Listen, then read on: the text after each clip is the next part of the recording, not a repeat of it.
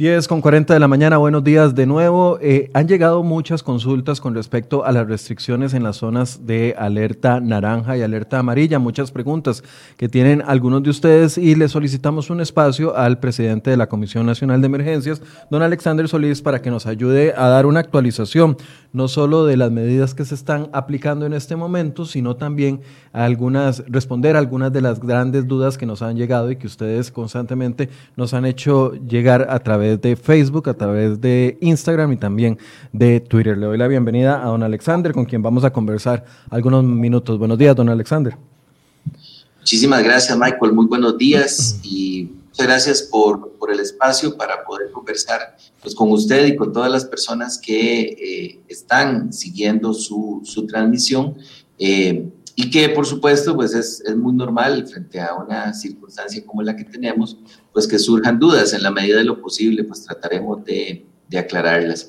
Importante mencionar que en esta semana pues estamos en este periodo más fuerte de la restricción de movilidad y que justamente la misión que tenemos es recuperar el rastro de eh, los contactos de COVID-19 para, para poder mantener nuevamente el control de eh, las medidas sanitarias. Creo que el, tema del aislamiento, de eh, poder separar los contactos de otras personas y evitar que se pueda transmitir el virus es, es el principal objetivo y es donde todos y todas debemos de estar muy unidos y trabajar muy fuerte. Claro, don Alex, la primera pregunta tal vez sería enfocada en eso precisamente. Ya llevamos el cuarto día de martillo, por así decirse. Tuvimos dos días de fin de semana con eh, el anuncio que se había hecho y ya dos días aplicando, hoy es el segundo, en tres semanas con las últimas medidas. ¿Hay una evaluación de eso o eso se evalúa hasta después?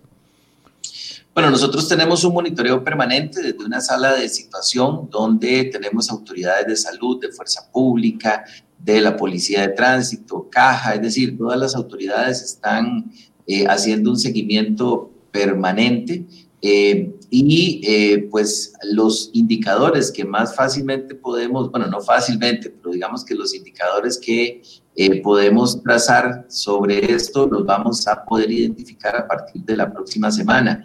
Eh, hoy nosotros podemos, podemos cualitativamente decir, bueno, hay más, hay menos gente en la calle, eh, hay menos movimiento, pero los indicadores específicos, que son los que nos interesan en términos de la trazabilidad, los podríamos estar observando más o menos a mediados de la próxima, de la próxima semana. Lo que sí es eh, un hecho es que, pues, gracias a Dios ha habido eh, la mayor parte de la gente eh, aplica las medidas, no falta pues alguna actividad productiva, algún negocio que diga yo quiero abrir, yo eh, voy a seguir operando y justamente eso es lo que, lo que las autoridades pues intentan permanentemente controlar. Hace, hace unos días yo mencionaba algunos términos de, de hacia dónde debemos, debemos nosotros orientarnos y que justamente tienen, tienen que ver con que no tengamos ni un comportamiento reactivo frente a las medidas, ni un comportamiento dependiente. Y cuando hablo de reactivo es no la aplico si no me la exigen. Y cuando hablo de dependiente es eh, la aplico solo cuando me vigilan o me supervisan, eh, sino que más bien tenemos que buscar la anticipación a, a la exposición al riesgo mediante una aplicación totalmente independiente o más bien el ideal interdependiente de todos nosotros para poder protegernos entre nosotros y salir y salir adelante y salir adelante con esta con este manejo de la pandemia. Entonces, todos y todas tenemos una función esencial en el manejo de la emergencia y eh, como le decía, pues mayoritariamente la gente aplica las medidas. Siempre, siempre aparece gente que intenta confundir y lo vimos ayer en una, en, una manifestación realmente sin precedentes y que gracias a Dios tuvo el repudio de la mayor parte de los costarricenses. La inmensa mayoría de los costarricenses repudió lo que observamos ayer frente a Casa Presidencial con una total irresponsabilidad y una falta de humanidad y de solidaridad y un irrespeto a todas las personas que están enfermas o que han perdido familiares en esta pandemia. Eh, y yo creo que eso no somos los costarricenses. Por claro. eso aquí lanzamos nuevamente el llamado a la unidad y a trabajar muy fuerte en esto. De hecho, quería empezar preguntándole por esa situación del día de ayer, porque no, no hemos estado acostumbrados a ver ninguna manifestación durante los días de pandemia. Y ayer veíamos que era un grupo muy pequeño de personas. Yo creo que no llegué a contar más de 10 personas dentro del grupo, pero tampoco vi ninguna intervención de las autoridades. ¿Eso está permitido? ¿No está permitido? ¿Cómo, cómo funciona eso dentro del marco que estamos aplicando del martillo en estos días? Sí, realmente frente a este tipo de, manifestaciones y sobre todo cuando son tan incipientes eh, como estas, pues de una, una medida coercitiva más bien puede generar eh, mayor violencia, mayor exposición de las personas. Así que eh, realmente vivimos en un Estado de Derecho y, y aunque no compartamos de ninguna forma, eso que esas personas estaban haciendo, pues también estaban en su derecho de de manifestar lo que perciben, totalmente erróneo, totalmente equivocado e irrespetuoso. Y yo creo que la censura la aplicó la población, la población inteligente, la población eh, capaz de discernir la circunstancia en la que está el mundo entero, no solamente Costa Rica. Y eh, gracias a Dios, pues eso no, no pasó a más y lo que ha tenido más bien es un repudio de la, de la ciudadanía y eh, y yo creo que también nos enseñó esa parte eh, negativa que las emergencias, las crisis sacan. Las crisis sacan lo mejor y lo peor de todas las personas y eh, nosotros vemos ejemplos como el que ahorita ustedes están, están proyectando acá del personal sanitario trabajando extensas jornadas bajo condiciones eh, donde arriesgan su propia, su propia salud eh, para garantizar la salud de todos nosotros. Y eso es lo mejor del ser humano y lo alabamos. Y también vimos lo que vimos ayer, pero eso eh, cae por su propio peso y, yo creo que la mejor manifestación que podemos tener los y las costarricenses es eh, hacer caso omiso de esas situaciones que se presentan. Claro, pero dentro del marco, don Alex, eso no está, no está ni recomendado ni permitido dentro de la estrategia del martillo. Nada más para ser claros y que la gente tenga conocimiento de que no es un acto que se debe de repetir en los próximos días. No, definitivamente, es un acto totalmente repudiable. De hecho, la misión que tenemos eh, es al máximo evitar la movilidad. Recordemos que el virus lo transmitimos, lo transmitimos nosotros. Nosotros somos los que llevamos el, el virus de un lado al otro y lo pasamos eh, a las personas cuando no cumplimos con las medidas de seguridad. Así que eh, nosotros tenemos la responsabilidad de cuidarnos y de cuidar a, las personas que están con nosotros, eh, las conozcamos o no las conozcamos. Así que definitivamente, como usted lo menciona, esto no es una conducta apropiada en ningún momento y mucho menos cuando se ha establecido un periodo de máximo esfuerzo en el que todos y todas tenemos que cooperar para evitar la propagación del virus. Ok, vamos a empezar con las preguntas, don Alex. Tal vez de, como le decían uno en el cole, de respuesta corta para poder abarcar la mayoría posible, porque ya tenemos bastantes preguntas. De hecho, le pido a mis compañeros que vayan eh, tomando pantallazos y me los pasen para poder ir teniendo las preguntas actualizadas. Tal vez la primera que teníamos es sobre la situación de los albergues. ¿Cuántos albergues hay en este momento para personas con COVID-19? Y quería preguntarle específicamente por una situación en un albergue para personas indígenas en Turrialba. ¿Qué información tiene? Porque a nosotros nos llega de que eh, hay cierta molestia de ciertas eh, personas de Turrialba porque se tiene a una persona o a los familiares de una persona que dio positiva por COVID-19, eh, incluso que es madre de un niño. ¿Hay alguna situación descontrolada en ese albergue y cuántos más tenemos?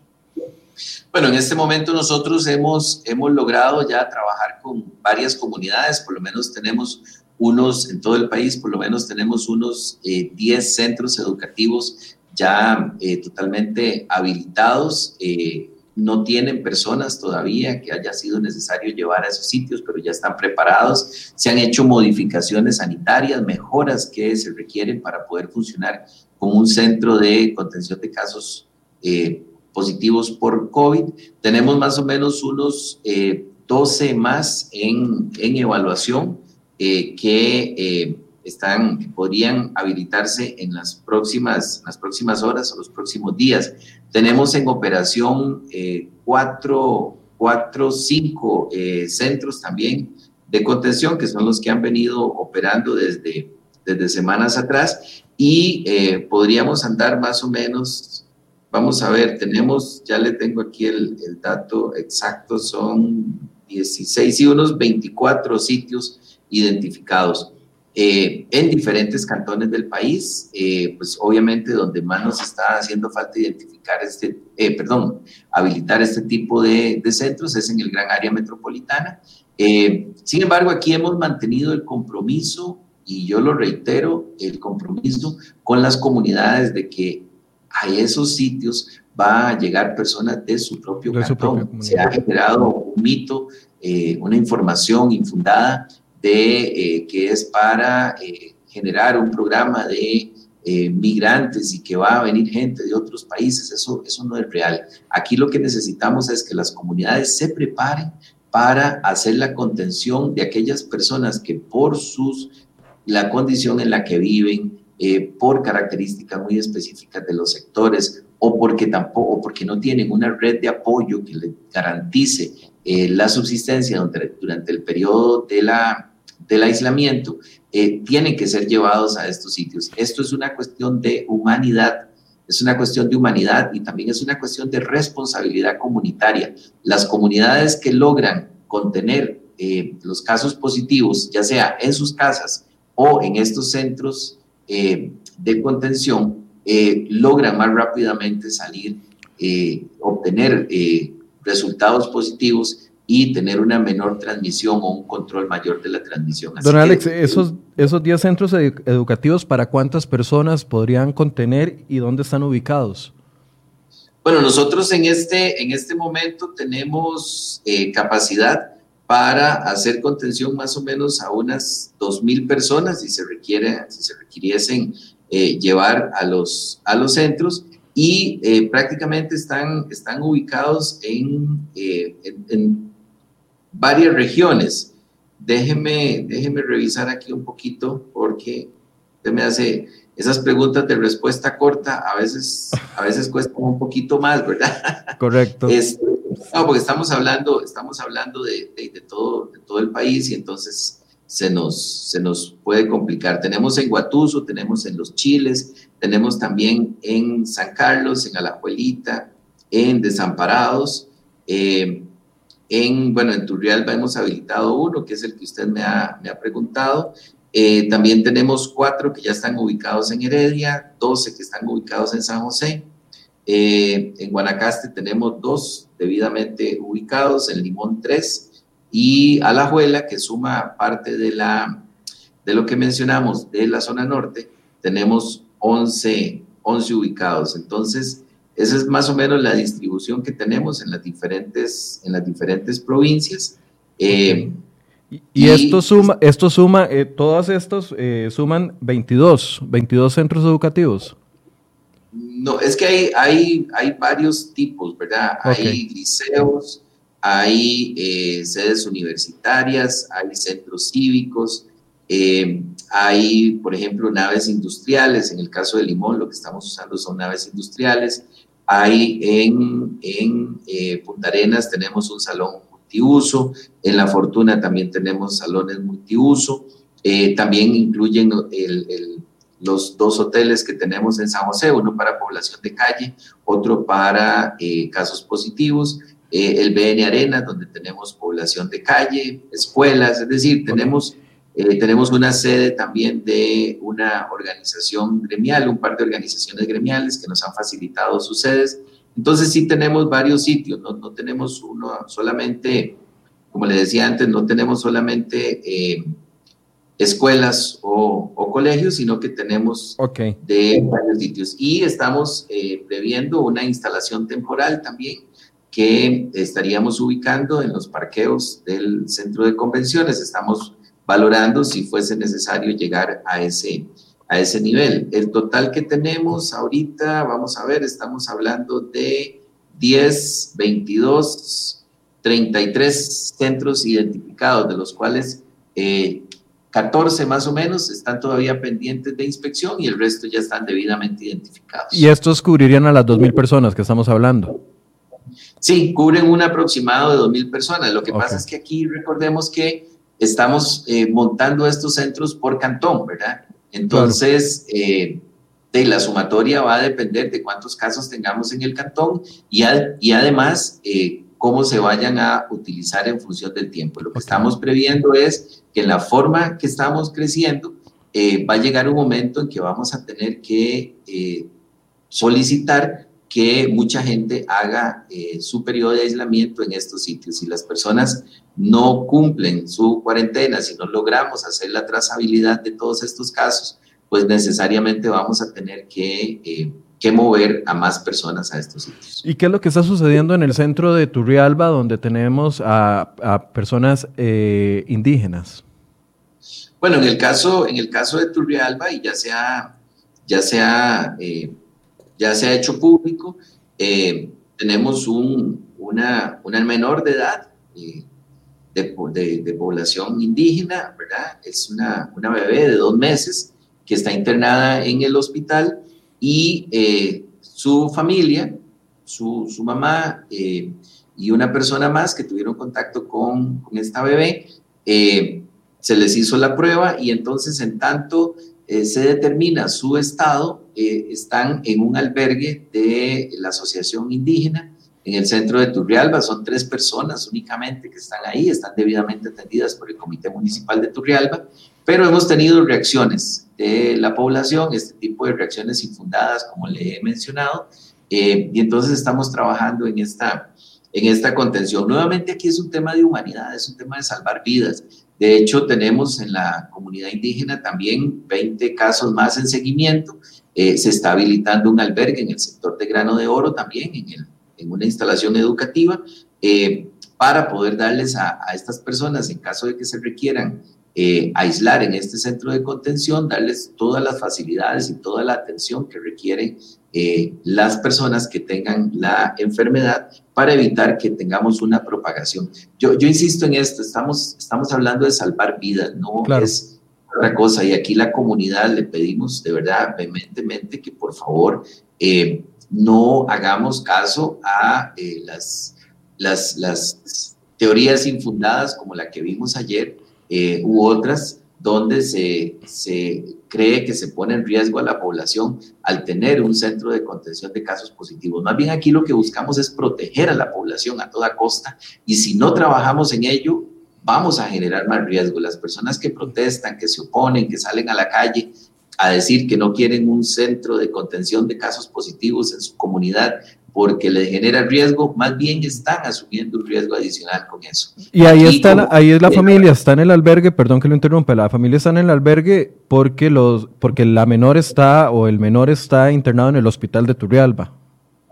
La bebé, la bebé está en el Hospital Nacional de Niños internada ah, y eh, el hospital de Turrialba eh, aplicó las pruebas a estas personas y entonces están en ese sitio mientras se determina su estado de salud y la medida de contención.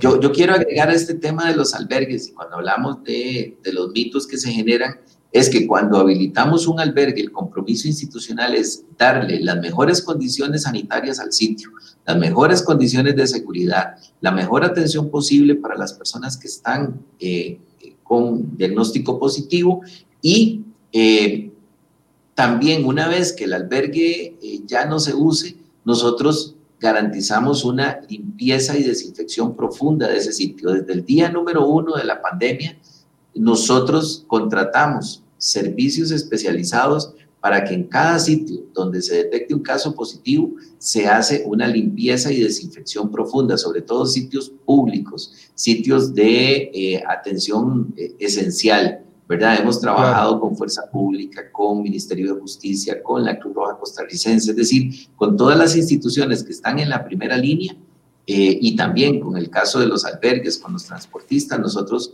hemos desarrollado un operativo que nos permita dejar las instalaciones totalmente limpias y, desinfectadas para que puedan seguir operando normal. Entonces, no hay ningún riesgo en este tipo de instalaciones y por el contrario, más bien es la medida de seguridad por excelencia que estamos aplicando. Voy con, algún, con una seguidilla de preguntas rápidas. Don Raúl Espinosa le pregunta, ¿algunos padres que tienen a sus hijos en los CAI para poder trabajar pueden circular?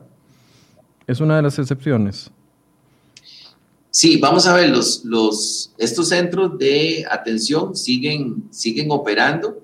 Eh, las personas pueden circular eh, si trabajan en actividades esenciales. Recordemos que aquí el tema fundamental es qué actividad se desarrolla y qué actividad no se desarrolla. Las actividades que no están en la lista eh, no son actividades que están autorizadas para desarrollarse en este periodo de esta semana. Entonces, las personas que tienen a sus hijos en estos centros, pues siempre y cuando porten la carta de que están trabajando en actividades esenciales, pueden desarrollar el movimiento de los chicos hacia los centros y hacia su trabajo.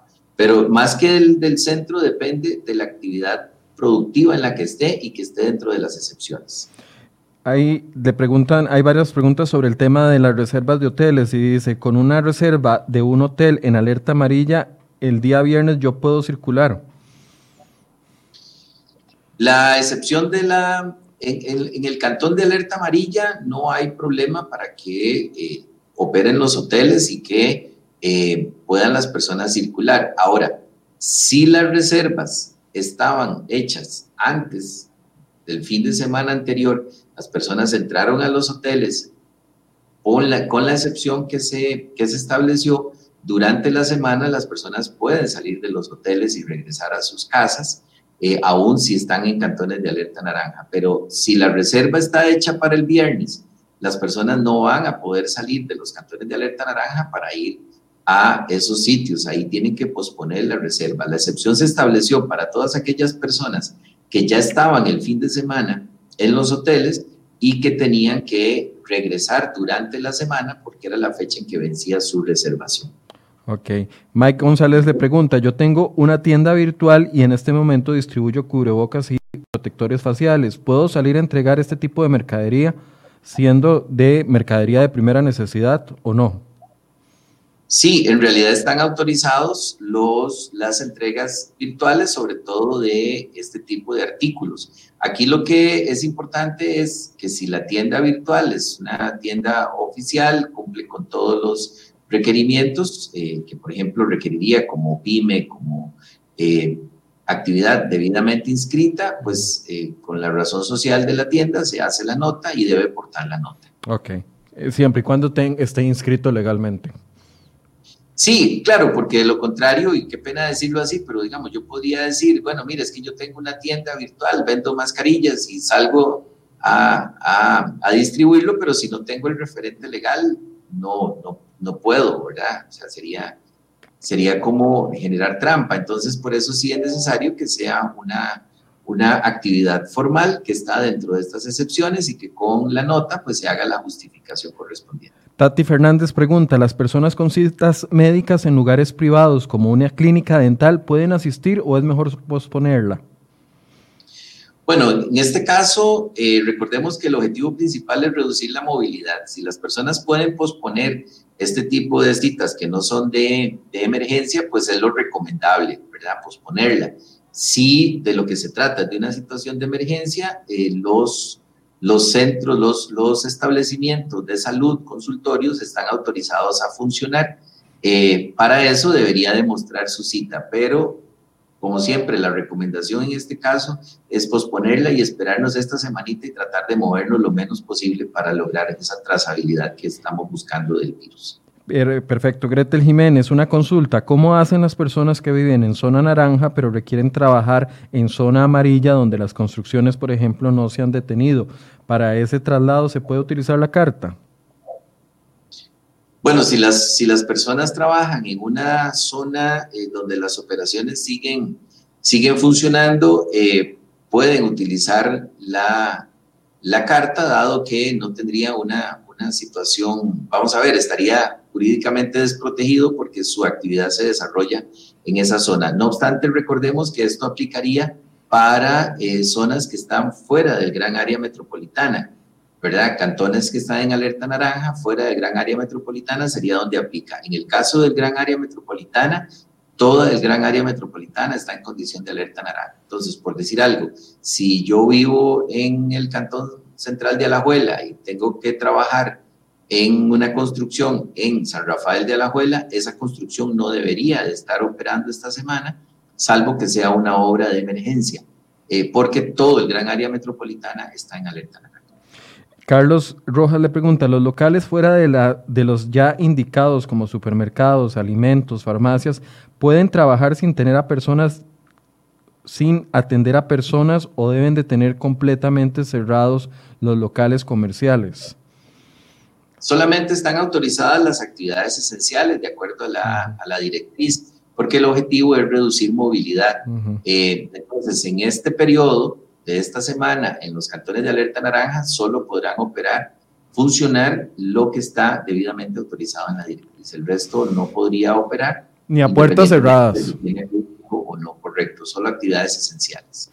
Y si una, hay varias preguntas enfocadas en lo mismo, voy a tratar de resumirlas. Eh, las personas que suplen a pulperías, a supermercados, a tienda, a los permisos, a los comercios que están autorizados, si son suplidores, ¿pueden asistir o solo lo, o no?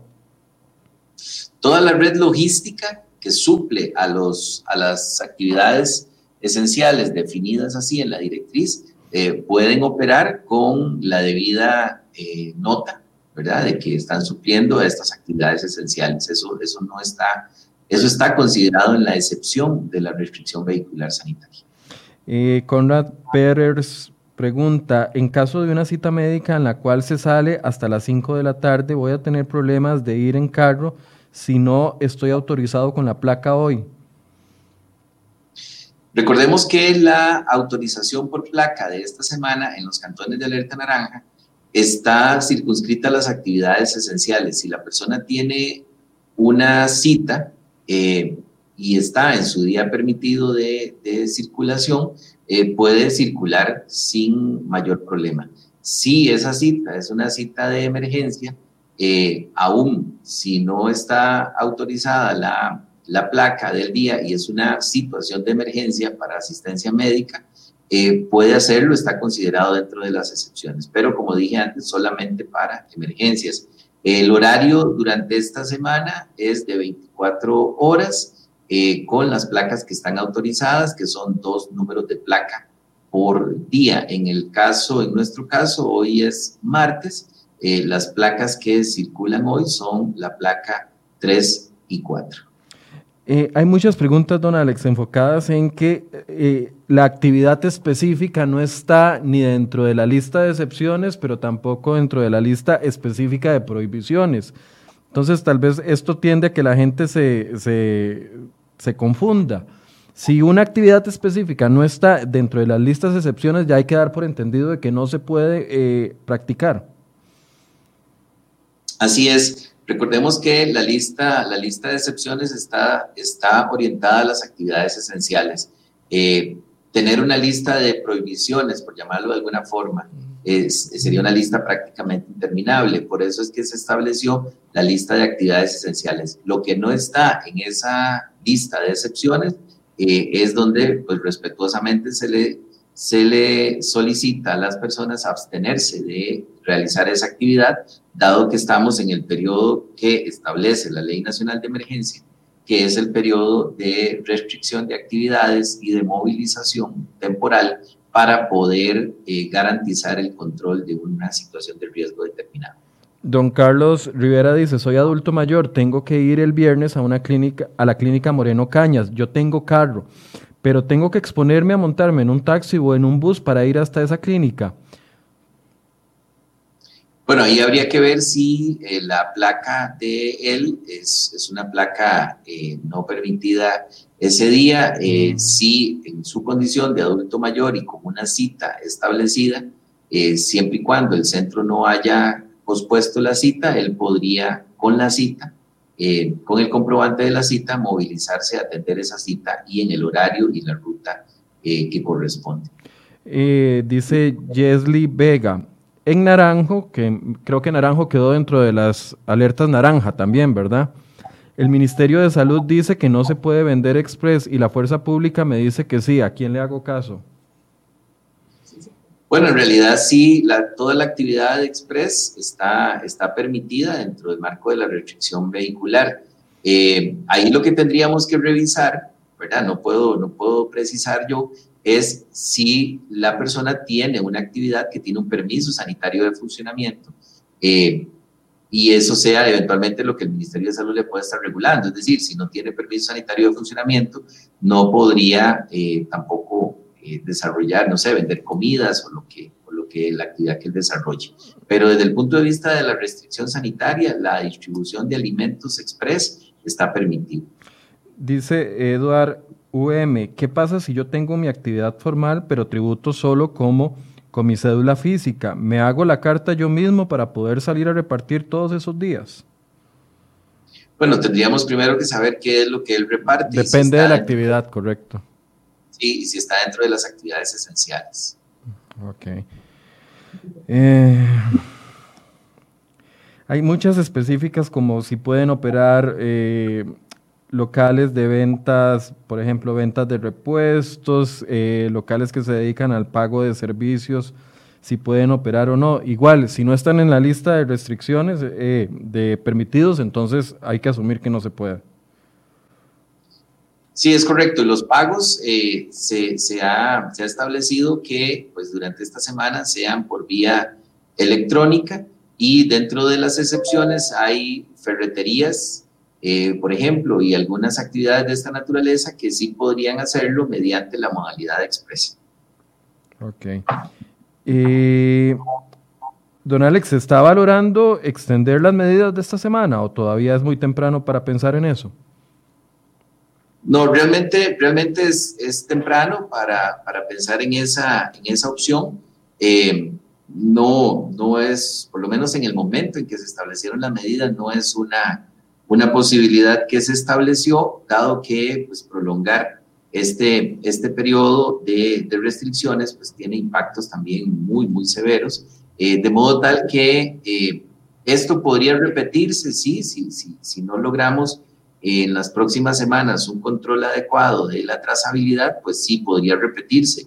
No se descarta, pero no pensaríamos que terminada esta semana, eh, la próxima semana sigamos bajo esta misma modalidad. Eso no, no, no, no funcionaría así. Lo que sí podría ocurrir es que al evaluar nosotros esto, que lo estaríamos evaluando entre jueves y viernes, sobre todo el comportamiento epidemiológico, sí podría ocurrir que durante la próxima semana algunos cantones se mantengan en alerta naranja con las medidas normales que venían operando de la alerta naranja, no con estas medidas más fuertes. Recordemos que aquí estamos en un periodo de medidas excepcionales aún por encima del nivel que venimos manejando con la alerta naranja desde semanas atrás. Eso es lo que le iba a preguntar. Eh, ¿El levantamiento de la alerta naranja se va a hacer automáticamente una vez terminada esto o van ustedes en conferencia de prensa en la del mediodía a anunciar, no sé, el jueves, el viernes, el sábado o el mismo domingo cuáles cantones que ahorita están en alerta naranja en todo el área metropolitana pasan a amarillo? ¿Cuándo nos vamos a dar cuenta de eso? Lo que ocurriría entre esos, eso se estaría, se estaría anunciando posiblemente jueves o viernes, creo que más en el orden de viernes. Lo que ocurriría es que los cantones que, vamos a ver, la restricción y la alerta naranja generalizada del GAM, esa sí se levanta automáticamente al terminar este periodo. el, domingo se acaba entonces. Sí, correcto. Dentro del GAM podrían quedar, dentro y fuera del GAM, podrían quedar algunos cantones que por el comportamiento epidemiológico, pues sigan, sea necesario que sigan teniendo la condición de alerta naranja. Pero estos son modelos que corremos eh, semanalmente, bueno, los corremos diariamente, observamos ese comportamiento diariamente y el anuncio lo haríamos semanalmente. Ok, entonces, a ver, antes de que entráramos a esta alerta naranja generalizada eh, el viernes, el sábado anterior, ya había cantones en alerta naranja en la capital, recuerdo Desamparados, recuerdo Pavas, recuerdo Alajuelita. Es decir, el, domingo nos vamos a dar cuenta que muchos de los que estamos en alerta naranja vamos a volver a alerta amarilla y otros se van a quedar en alerta naranja, ¿es así?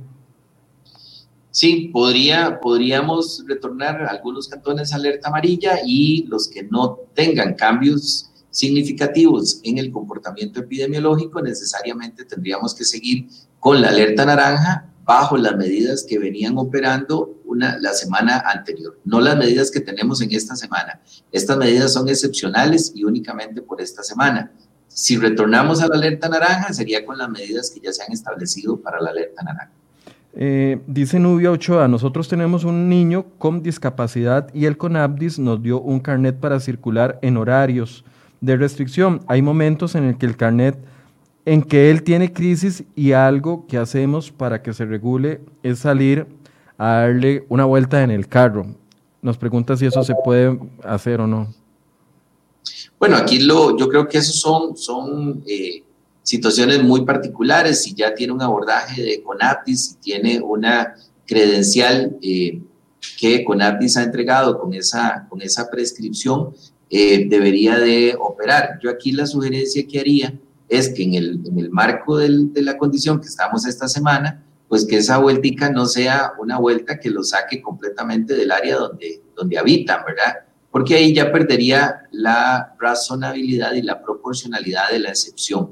Es decir, si alguien vive en, San José y, lo, lo, detectan en Punta Arenas dando la vueltica, eh, posiblemente el oficial de tránsito va a evaluar que ahí no hay eh, racionalidad ni proporcionalidad en la aplicación de la medida. Yo creo que es, es, muy válida, pero sí tendríamos que garantizar eso, ¿verdad? Que no rompa el, el objetivo principal, que es reducir la movilidad de las personas innecesariamente.